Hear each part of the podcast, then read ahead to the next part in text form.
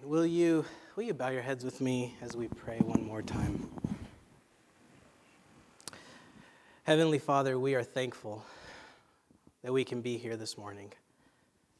And as we prayed before, we pray again that you would silence all of the distractions that are in our minds right now, all of the thoughts that are taking us elsewhere, that you would help us to be present to your spirit, present to your word and that what we hear this morning, though it's a story we know well, that you would continue to use it to shape and to transform us.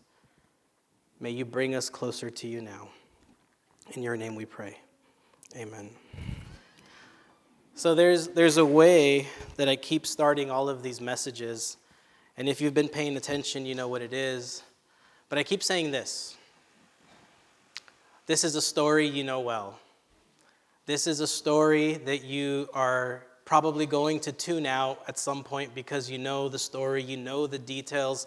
After all, if you've been coming to church for as many years as you have, I mean, there's really very few new things you're going to learn, right? Solomon said there's nothing new under the sun. So we don't necessarily come to church to learn new things, but we come to church so that we can be reminded. We can be reminded of what's been true since the beginning of creation.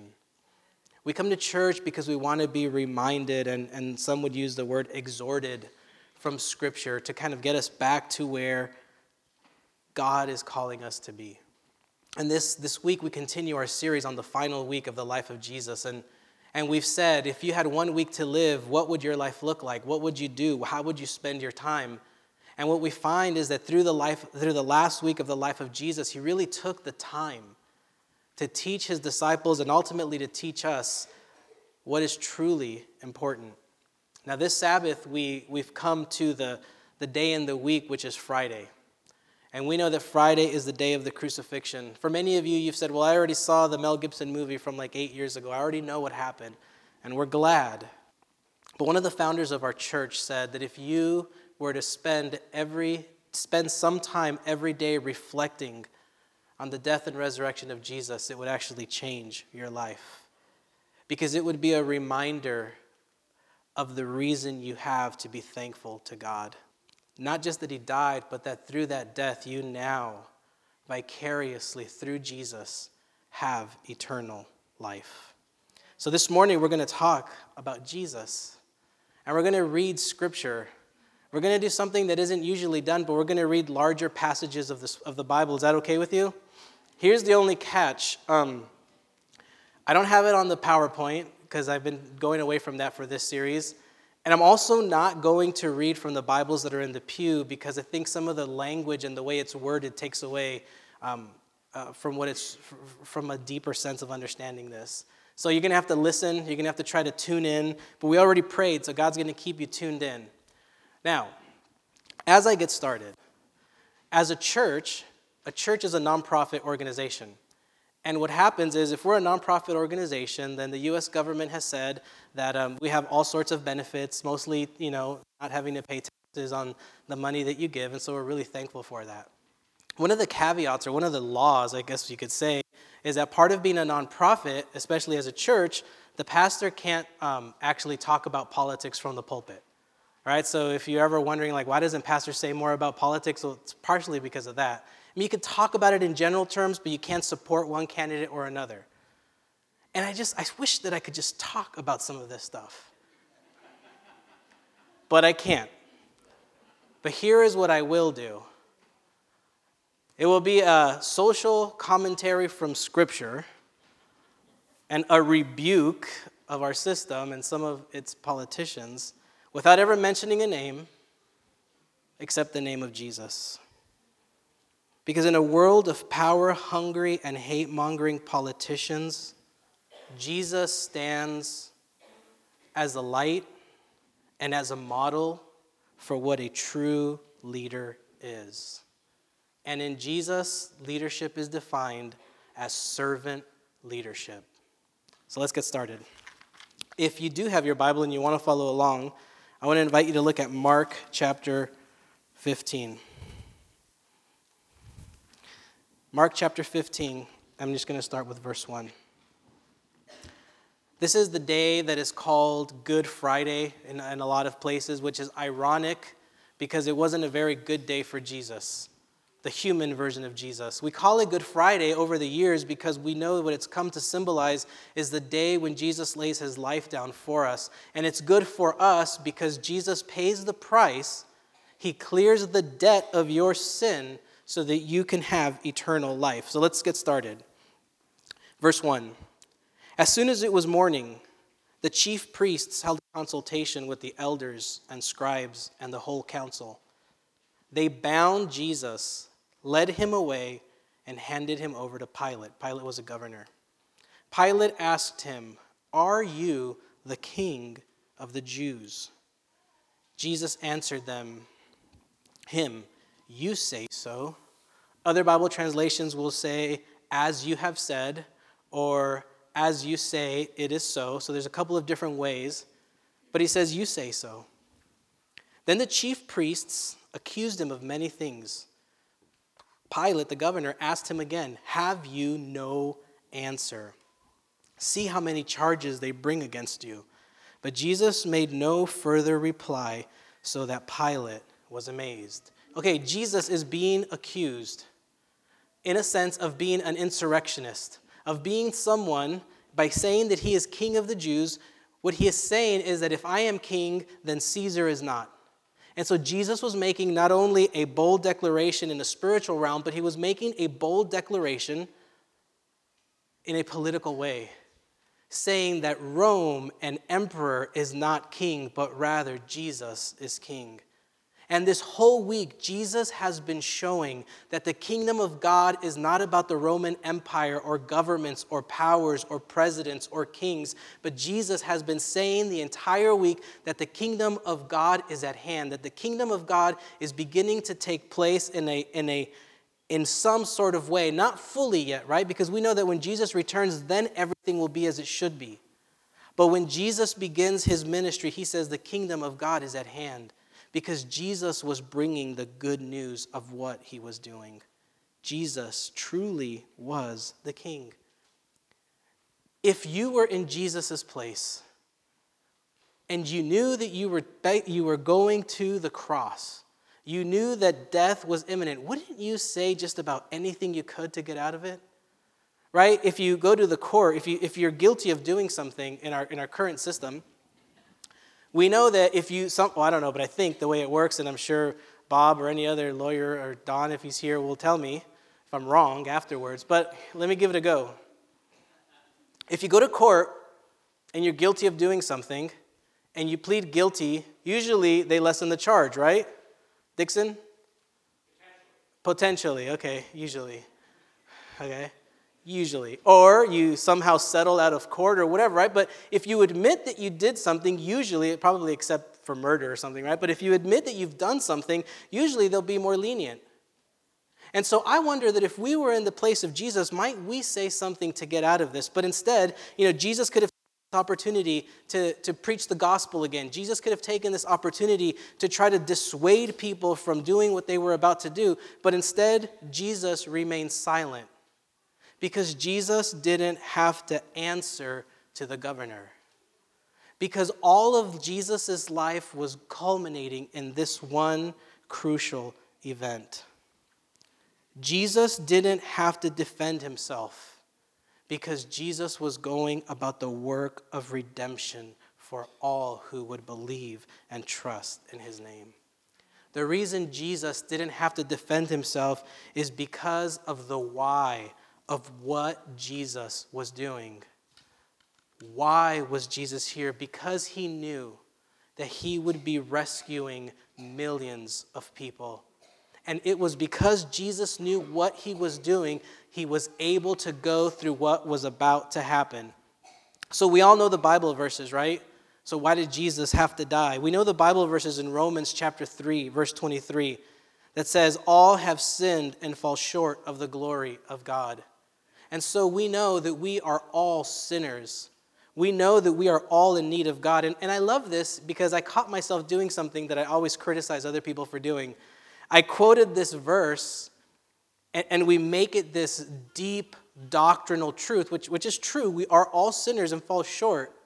But this is really a side note to what Paul is actually saying. That although we are sinners and have fallen short, we are also, or you are also freely justified by the grace of God. Romans 6:23 says the wages of sin is death. And we like to use this because it's like you see you're a sinner so you need to submit your life to God. But Paul finishes that sentence by saying, "But the free gift of God is eternal life." How expensive is free? For us it's free. But for Jesus and for God, it was expensive because Jesus pays with his life. Jesus was correcting what had been wrong since Adam. The Bible tells us, for as just by one man's sin, disobedience, the wait, what? Just as by one man's disobedience, the many, meaning you, so the one man is Adam, the many are you, were made sinners. So by the one man's obedience, so Jesus, the many will be made righteous. Jesus was about his father's business, and what Jesus was doing was coming to correct what Adam and Eve had messed up from the beginning. Jesus didn't need to defend himself to Pilate because Jesus was pulling off the biggest rescue mission of all time. But it was more than just a good rescue story. Jesus was also here to show God's perfect love to you.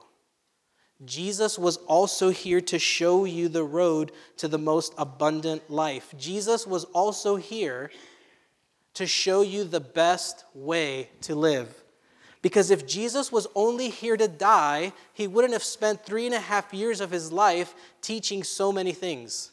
If Jesus' was only purpose was to die for your sins, then he wouldn't have taught us so much about what it means to live in this world right now. So the death of Jesus gives us salvation, but the life of Jesus teaches us how to live once we've accepted that. You see, grace isn't just about, hey, now you're saved, now you can do anything you want and everything you want, and now you're scot free and you can do anything. That's not what grace is. To truly understand how expensive grace really, it leads you to live a life of obedience to God. I was having a conversation with someone this morning who said, It's funny how the more you understand grace, the more you want to live a life that honors God, the more you want to, in a way, live by the law. I don't know which laws he was referring to, but I, I kind of get it. But for us to truly understand how expensive grace was for God, then we must live a life that is worthy of that, which, which is impossible. But we must live a life that constantly gives honor and to God. Redemption was the purpose and the why of Jesus. And it was that why of Jesus' life that kept him going. Now let's read um, Mark chapter 15, verse 16. We're skipping a part of the story because it's long. Verse 16. Then the soldiers led Jesus into the courtyard of the palace, and they called together the whole cohort.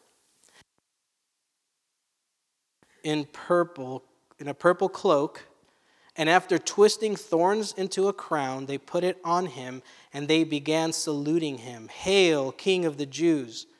They struck his head with a reed, spat upon him, knelt down in homage to him. They were mocking him. After mocking him, they stripped him of the purple cloak and put his own clothes on, and they led him out to crucify him. Why is this important? A, it was prophecy in the Old Testament that this would happen. But when the color purple, they were putting a purple cloak on him, that was the color of royalty. That was the color that the emperor would wear. And instead of putting a gold crown on his head, we know that they put a crown of thorns on his head. They were mocking him. And I don't know for how many of you, but we've heard this story so many times.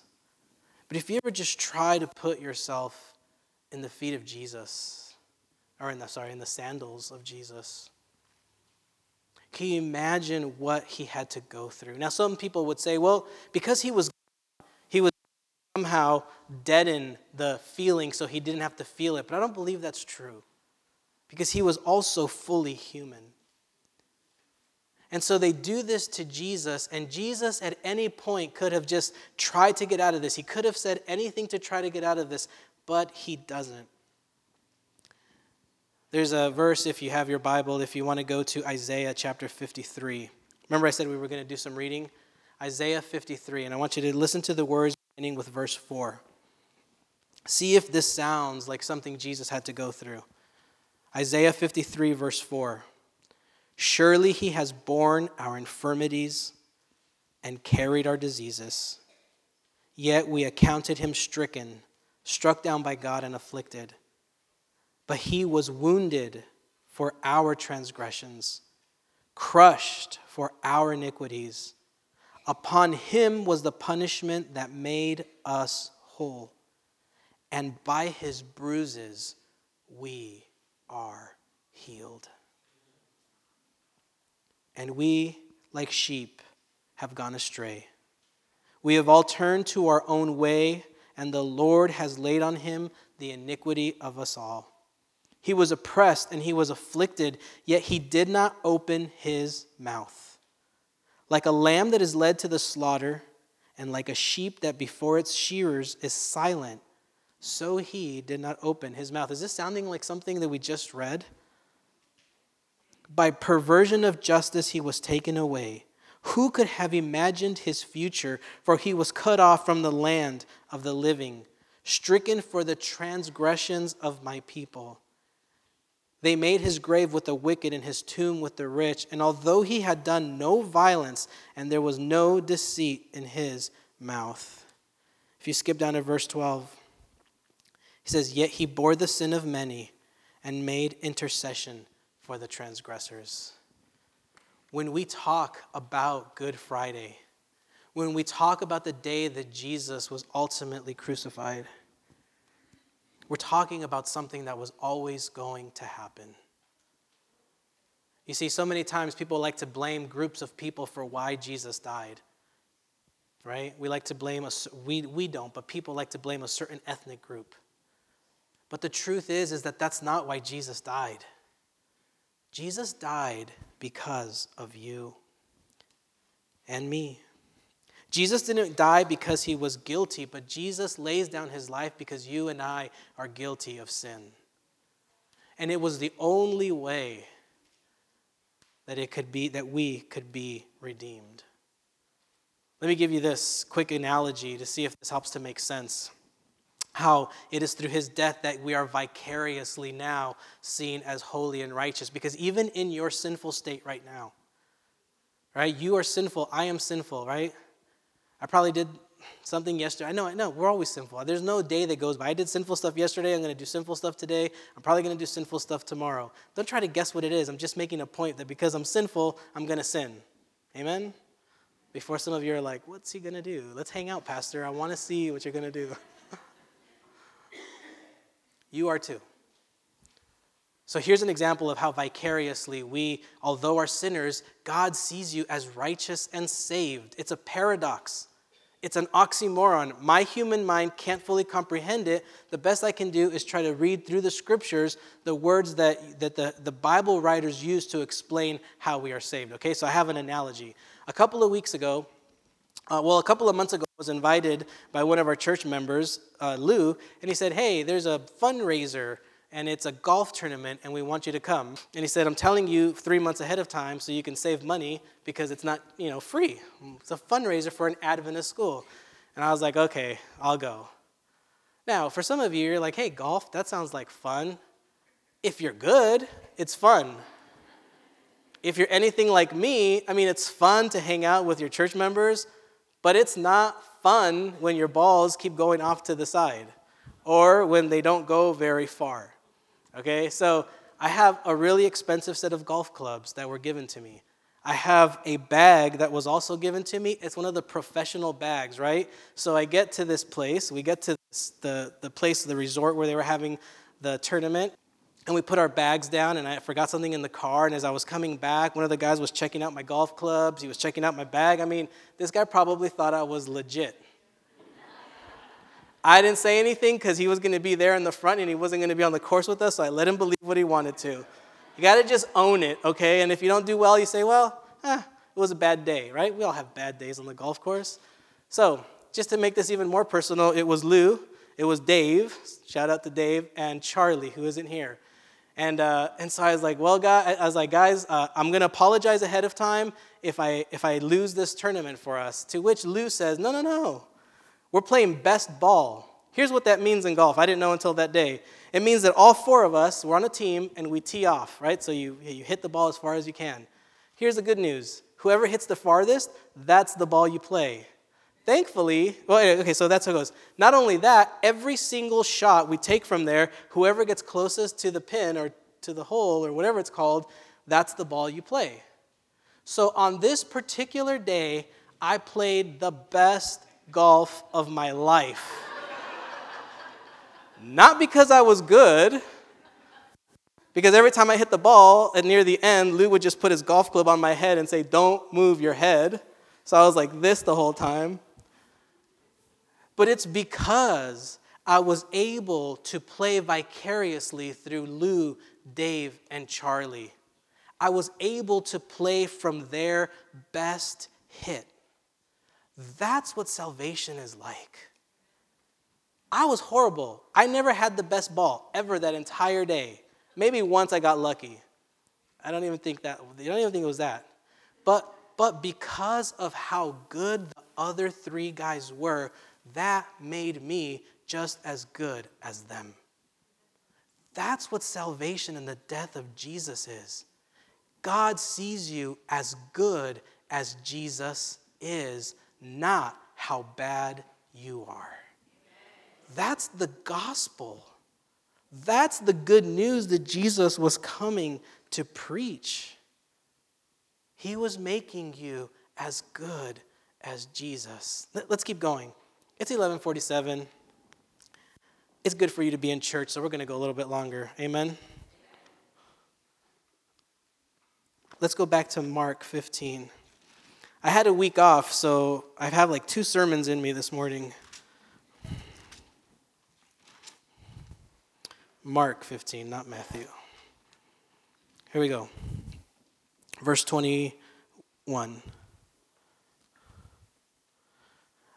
They compelled a passerby who was coming in from the country to carry Jesus' cross. It was Simon of Cyrene, the father of Alexander and Rufus. Then they brought Jesus to the place called Golgotha, which means the place of the skull. They offered him mixed wine with myrrh, but he did not take it. And they crucified him and divided his clothes among them, casting lots to decide what should take place. That was also written in the Old Testament that that would happen. Verse 25. It was nine o'clock in the morning when they crucified him. The inscription of the charge against, his, against him read, The King of the Jews. And with him they crucified two bandits, one on his right and one on his left.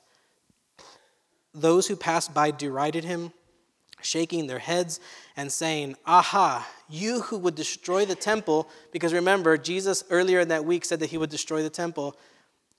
You who would destroy the temple and build it in three days, save yourself and come down from the cross.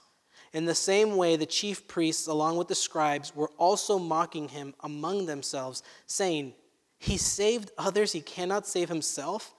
Let the Messiah, the King of Israel, come down from that cross now, so that we may see and believe. Who were crucified with him also taunted him. So, one of the other Gospels says that one of them kind of repents and gives his life to Jesus. But in Mark's story, he doesn't talk about that. Now, the word bandit really, we think of, of, a, of bandit as someone who's a thief, but really the word in its original context is more of um, freedom fighters. They were insurrectionists. They were trying to um, violently overthrow the Roman government. And so they were crucified because that's what happened. Crucifixion, you were up on the cross to show people that if you try to stand against the Roman Empire, your fate will be a death, a painful death on the cross. So, part of Jesus' death, what they thought they were doing is that they were making a demonstration of Jesus that if you say that you are a king, you will end up on a cross, because in the first century, for them, there was only one king, and his name was Caesar. And they believed that Caesar was the Son of God. They believed he descended from God himself and that through him you were saved. And they would say that Caesar is Lord, but Jesus was saying, no, Caesar is not Lord and he has no real power. And Jesus was making the declarative statement that he was the one who would forgive you and give you eternal life. So Jesus was crucified. We're getting close to the end. Verse 33 When it was noon, darkness came over the land until three in the afternoon. And so Mark is using religious metaphor to say that there was sadness, something was going on here. 34. At three o'clock, Jesus cried out with a loud voice. So he had been hanging there from nine in the morning, and now it says this was three o'clock in the afternoon. Okay, so how many hours is that? 6? 10, 11, 12, 1, 2, 3. Yeah, six hours.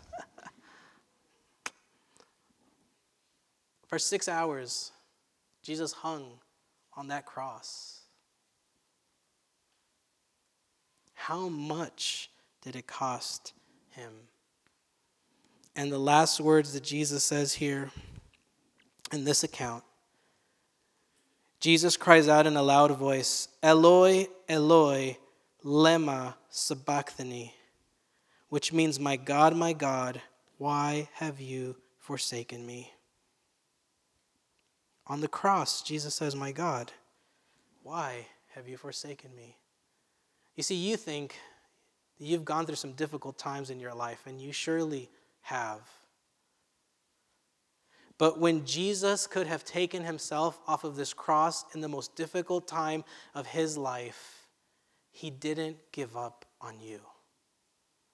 And he's not giving up on you now. Now, we sometimes read this and we think, well, why was he saying that God is forsaking him if he knew that he was supposed to do that? And so, to answer that question, I'll invite you to open your Bible to Psalm 22. You know, if you want to get the red Bible, I think I can read that one from the NIV. When Bible writers would begin to say a verse, like Jesus, when he starts saying, My God, my God, why have you forsaken me? Everyone in the first century, all of the religious people would have understood that, that he's really trying to say the entire passage of Psalm 22. Psalm 22, verse 1, begins this way My God, my God, why have you forsaken me? Jesus was quoting Psalm 22 on the cross. It wasn't that he believed that God had forsaken him, and maybe he did feel a little bit forsaken. I don't know. You'll have to ask him one day. But he says, Why are you so far from saving me? So far from the words of my groaning. Oh my God, I cry out by day, but you do not answer, by night, and am not silent. Yet you are enthroned as the Holy One. You are the praise of Israel. In, your, in you, our fathers put their trust, and they trusted, and you delivered them. They cried to you and were saved. In you they trusted and were not disappointed. Jesus is saying, I know I may feel certain type of way right now, but I know that I am not forsaken. Look at verse 9. No, just kidding. Verse 6. But I am a worm, not a man, scorned by men and despised by the people. All who see me mock me. They hurl insults, shaking their heads. Was this what Jesus was going through on that cross? People were mocking him, people were saying all kinds of stuff to him. And Jesus says, Even though I'm going through all of this, look at verse 8. And this is a message for you today, too. He trusts in the Lord. Let the Lord let him deliver him since he delights in him. Verse 9, yet you brought me out of the womb. You made me trust in you, even at my mother's breast. From birth I was cast upon you. From my mother's womb you have been my God. Do not be far from me, for trouble is near and there is no one to help. Let's keep reading. Many bulls surround me, strong bulls of Bashan encircle me. Roaring lions tearing their prey open their mouths wide against me. I am poured out like water, and all of my bones are out of joint. My heart has turned to wax, it has melted within me. My strength is dried up like a potsherd, and my tongue sticks to the roof of my mouth. Is this describing the experience of Jesus? Scripture was put together, I believe, in such a way that it all comes together and culminates in the life, the death, and the resurrection of Jesus. All of life was moving towards Jesus because it is in the person of Jesus that we are shown who God truly is. That's why we must study and read and learn from the life of Jesus because Jesus is God's perfect representation and revelation of who God is. The Bible, Jesus himself, goes so far as to say that if you know Jesus, you have seen the Father. Jesus himself would go on to say that eternal life is to know God. And knowing Jesus is to know God. And that's why we must spend time preaching and teaching and reading and talking about Jesus. Jesus is and must be the center of your faith, not salvation sometime in the distant future. If you are only in this for salvation, you're in it for the wrong reason. If you are only in this because you want to be rescued from this place, you're not really in there because of Jesus, but you're there for your own selfish needs and desires. To have a relationship with Jesus is about entering into a day to day relationship with Jesus today. Eternal life will follow after that, I promise. My strength is dried up. You lay me in the dust of, verse 16. Dogs have surrounded me. A band of evil men have encircled me. They have pierced my hands and my feet. I, I can count all my bones. People stare and gloat over me. They divide my garments among them and cast the lots for my clothing. But you, O Lord, be not far. O my strength, come quick to help me. Deliver my life from the sword, my precious life from the power of the dog. Rescue me from the mouth of lions. Save me from the horns of the wild oxen. I will declare your name to my brothers in the congregation. I will praise you. This is what we do here on Saturday mornings. You who fear the Lord, praise him. All your descendants of Jacob, honor him. Revere him, all you descendants of Israel. We're almost done. For he has not despised or disdained the suffering of the afflicted one. God has not hidden his face from him, but God has listened to the cry for help. From you comes the theme of my praise in the assembly. Before those who fear you, I will fulfill my vows. The poor will eat and be satisfied. They who seek the Lord will praise him. May your hearts live forever. At the ends of the earth, all the ends of the earth will remember and turn to the Lord, and all the families of the nations will bow down before you. For dominion belongs to the Lord. Listen to this, and he rules over the nations. All the rich of the earth will feast and worship. All who go down to the dust will kneel before him, those who cannot keep themselves alive. Posterity will serve him. Future generations will be told about the Lord, and they will proclaim his righteousness to a people yet unborn, for he has done it. In another Bible translation, in another um, gospel, Jesus says, It is finished. When we look at Good Friday, we remember that our belief, our trust, our faith in Jesus is because he went through great lengths to establish this forever relationship with you. Your faith is about connecting to the Christ who can only give you eternal life. And as I close this message, I think it's fitting that it is today that we remember the life of Kurt Mountain because this is what he was all about. For Kurt, it was all about preaching Jesus.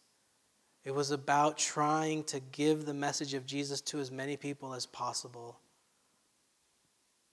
Because he believed in what it looked like and what it meant to walk with Jesus.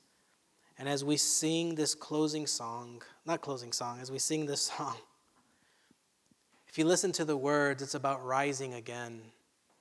And it's not about Jesus rising again, but it's about all of those who have given their life to Jesus, whom Jesus has called.